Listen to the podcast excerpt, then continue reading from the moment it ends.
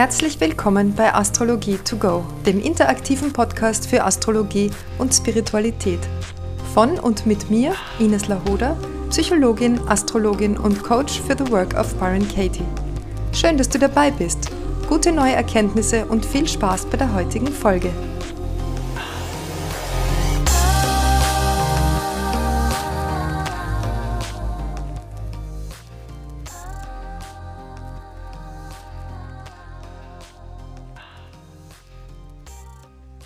Und heute soll es um das Zwillings-Merkur-Prinzip gehen, anlässlich einer Frage, einer konkreten Horoskopfrage. Du weißt ja schon, dass der Merkur über zwei Zeichen herrscht. Also er ist ein Doppelherrscher. Und zwar ist es Zwilling und Jungfrau. Und das Thema des heutigen Horoskops ist, warum kann ich mich nicht ausdrücken? Und nachdem der Ausdruck, also die Kommunikation, die Selbstdarstellung und der Selbstausdruck zum Thema Zwilling gehört, möchte ich das anhand dieses Beispiels mal kurz erläutern. Wir haben also das Zwillingsprinzip. Zwilling steht für alles, was Austausch bedeutet. Zwilling ist ein Luftzeichen und es ist das dritte Haus zugehörig. Das dritte Haus ist also der erste Quadrant der Quadrant des Körpers.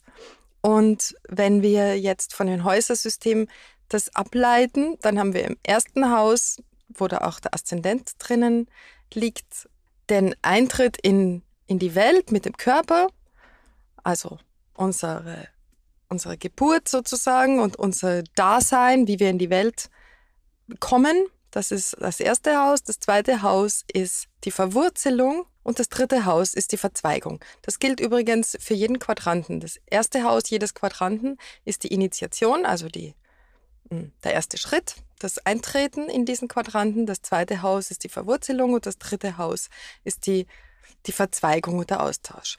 Also beim dritten Haus des ersten Quadranten, das ist also das Haus, das Zwilling zugeordnet wird im Zwillingsprinzip und da geht es darum, dass man das erste Mal sich beginnt, mit anderen auszutauschen. Das ist das, wenn das kleine Kind sprechen lernt, wenn es die Welt anfängt zu explorieren, zu erforschen, wenn es äh, lernt, dass Dinge Begriffe haben, auch das Begreifen im Wortsinn. Also das ist das, wenn kleine Kinder alles anfassen, um es zu erleben, um es zu kennenzulernen.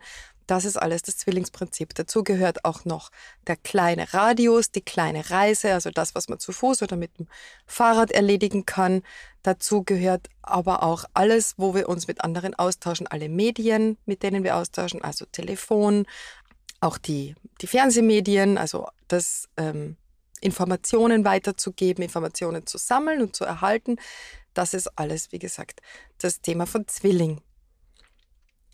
Die Hemmung vom Zwillingshaus beziehungsweise vom Zwillingszeichen, die wäre, dass man das alles eben nicht kann. Man kann sich nicht austauschen, man tut sich schwer, Informationen zu sammeln, man tut sich schwer, Informationen zu behalten. Lernschwierigkeiten gehören dazu, Lernstörungen, äh, Lernschwäche. Dann natürlich die Schule, ja, also zwar die, die Volksschule, also die Grundschule, das kleine Wissen, das große Wissen wäre Universität, das wäre Schütze, das gegenüberliegende Zeichen. Also da geht es dann um Weisheit, Philosophie, Religion. Hier geht es aber um dieses kleine Alltagswissen, Rechnen, Schreiben, Lesen und um die Allgemeinbildung. Und wenn wir hier jetzt in das Horoskop schauen, die Frage ist also, warum kann ich mich nicht ausdrücken? Warum werde ich nicht gesehen? Warum werde ich nicht gehört mit, mit meinen Anliegen? Wir schauen da ins Horoskop. Wir sehen, das dritte Haus wird von Pluto beherrscht, also die Spitze des dritten Hauses fällt ins Zeichen Skorpion und der Pluto ist ins zwölfte Haus ausgewandert. Das gibt uns schon einen ersten Hinweis darauf, dass wir es hier mit einer Zwillings, also drittes Haus, zwölftes Haus, das wäre jetzt Zwilling, Haus Fischerhaus, Merkur, Planet der Herrscher von Zwillingen und Neptun, der Herrscher von den Fischen, eine Merkur-Neptun-Verbindung haben.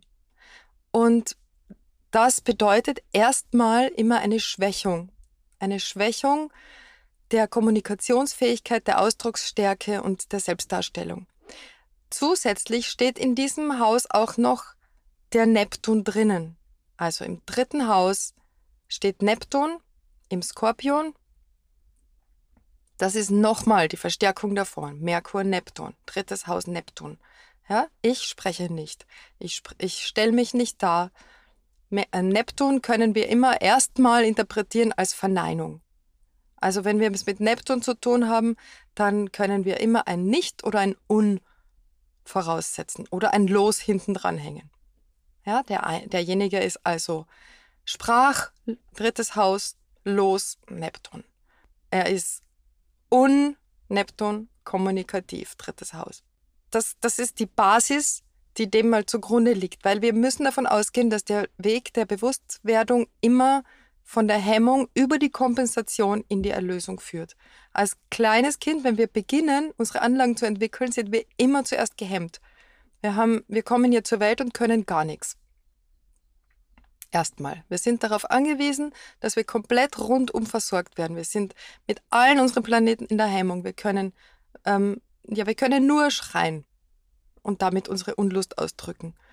Aber wir sind darauf angewiesen, dass wir gehört werden, dass wir verstanden werden, dass wir umsorgt werden, dass wir gepflegt werden, dass wir ge ge gesäubert, genährt werden. Also es ist alles, wir sind mit allem in der Hemmung und wir sind völlig ausgeliefert den Menschen, die um uns herum sind und, und für uns sorgen müssen.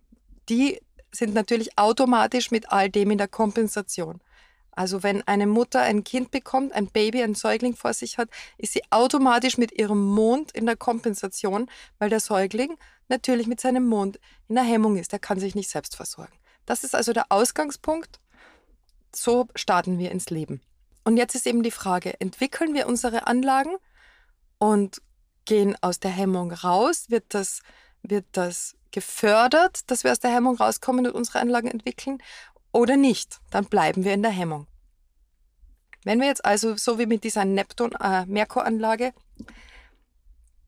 einen Neptun im dritten Haus stehen haben und der Herrscher vom dritten Haus ins zwölfte Haus ausgewandert ist, was nochmal Merkur-Neptun-Verbindung ist, dann können wir davon ausgehen, dass es von Anfang an eine Störung gab in der Selbstdarstellung bzw. im Gehört und gesehen werden. Und zwar mit den wahren Bedürfnissen, also mit dem, wie man wirklich ist. Die eigene Meinung hat nichts gezählt. Die eigene, die, die, die Sprachfähigkeit, ähm, ja, vielleicht wurde immer gesagt, du bist still, wenn die anderen reden, du hast hier nichts zu sagen.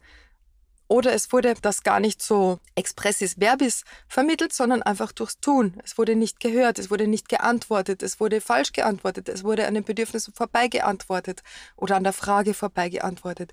Wie auch immer das passiert ist, das kleine Kind hier hat gemerkt, aha, ich brauche gar nichts sagen, weil ich wäre eh nicht bemerkt. Ja, vielleicht wurde nicht geantwortet, wenn das Baby geschrien hat. Vielleicht wurde das Baby einfach liegen gelassen weil die Erwachsenen zu beschäftigt waren. Das wissen wir natürlich nicht und das weiß der Betreffende auch nicht mehr vermutlich, wenn er sich nicht schon viel damit beschäftigt hat und da in Austausch mit seiner Herkunftsfamilie gegangen ist. Auf diese verbale Hemmung kann man jetzt entweder reagieren, indem man sagt, na, hat eh keinen Zweck. Ich sage gleich von Haus aus gar nichts, das ist in diesem Fall passiert. Oder aber, indem man in die Kompensation geht und ganz, ganz viel sprechen muss, damit man gehört wird und sich dauernd beweisen muss, dass man, dass man klug ist, dass man viel weiß, dass man viel reden kann, dass man gut sprechen kann. Es gibt auch Menschen mit dieser Anlage, die werden dann Schauspieler, das ist eine beliebte Einlösung für Merkur und Neptun, ähm, ja, wo sie dauernd in andere Rollen schlüpfen, wo sie dann sprechen aus der Rolle heraus, aber nicht über sich selber, wo sie nicht sich selbst darstellen, sondern jemanden anderen. Die haben auch diese Fähigkeit mitgebracht, sehr schnell in andere Rollen schlüpfen zu können und das sehr gut zu machen. Merkur Neptun. Neptun ist ja auch der, der Spiegel oder der Verschleierer oder der, der, der Magier, der sich, der sich verkleidet, der sich verstellt. Marilyn Monroe zum Beispiel hatte eine Merkur-Neptun-Verbindung in ihrem Horoskop, ich glaube gleich mehrfach. Ja, das wäre also diese fast zauberhafte Darstellung einer Rolle, aber nicht sich selbst. Das wäre jetzt die Kompensation von Merkur-Neptun. Da, da spricht man aber immer noch nicht über das, was man selber möchte, über das, was einen wirklich interessiert. Es geht dann weiter mit der Hemmung, wenn man in die Schule kommt, dann hat man vielleicht eine Lernschwäche, dann hat man, wird man vielleicht auch nicht gehört, man ist ein schüchternes Kind, man traut sich nicht zu sprechen. Ja, man traut sich nicht über das zu sprechen, was einem wirklich interessiert, was einem wirklich wichtig ist. Ähm, man wird auch nicht gehört damit. Man meldet sich vielleicht, wenn man sich schon meldet, so leise und schüchtern, dass der Lehrer einen nicht dran nimmt. Oder man versucht unsichtbar zu sein. Ja, man versucht sich zu verstecken. Merkur Neptun ist auch die Tarnkappe. Das sind auch Kinder, die vielleicht ganz still sind und niemandem auffallen. Man weiß dann am Ende des Schultages nicht, war der heute überhaupt da oder nicht. Und das passiert auch Menschen, die groß sind. Ja, die können auch so unsichtbar sein, dass man irgendwie die nicht bemerkt. Und es ist gleichzeitig ein Schutz. Man will auch nicht bemerkt werden, weil man denkt, es hat eh keinen Zweck oder man wird, wird, man wird eh nicht, man wird ohnehin nicht gehört oder man weiß nicht genug. Das ist auch ganz stark mit Merkur Neptun. Man weiß nicht genug, man kann nicht genug. Und dann kommt dazu in diesem Fall, dass der Pluto herrscht übers dritte Haus. Mit Pluto, also das, die Spitze des dritten Hauses fällt ja in den Skorpion. Und das heißt, Pluto beherrscht das dritte Haus. Das heißt, man gibt sich nicht zufrieden mit ein bisschen. Das ist also das Denken, drittes Haus, das schwarz oder weiß denkt. Hell oder dunkel, alles oder nichts. Das ist eine sehr intensive Anlage zu, man möchte ganz tief gehen, man möchte das bis zum Ende ergründen und man strebt auch nach Perfektion. Wir erinnern uns, Skorpion bedeutet immer Perfektion. Man strebt also nach nichts weniger als nach allem, nach dem tiefsten Grund, den man finden kann. Das ist auch ein sehr starker Forschergeist und man gibt sich nicht zufrieden mit Oberflächlichkeiten. Und das hemmt natürlich die Ausdrucksfähigkeit nochmal mehr, weil wann weiß man denn schon jemals alles? Wann ist man denn schon jemals am Grund angelangt? Es entsteht also eine Dynamik von, ich muss immer noch tiefer gehen und ich muss immer noch mehr wissen, bevor ich damit rausgehen kann. Und das bremst natürlich die Ausdrucksfähigkeit auch, wenn man nie perfekt ist. So, wie wäre das denn in der erlösten Form? In der erlösten Form wäre das jemand, der aufhört, drüber nachzudenken, ob er schon genug weiß, ob er genug kann und ob er gehört wird oder nicht, sondern mit dem rausgeht, was, er, was ihm wirklich wichtig ist.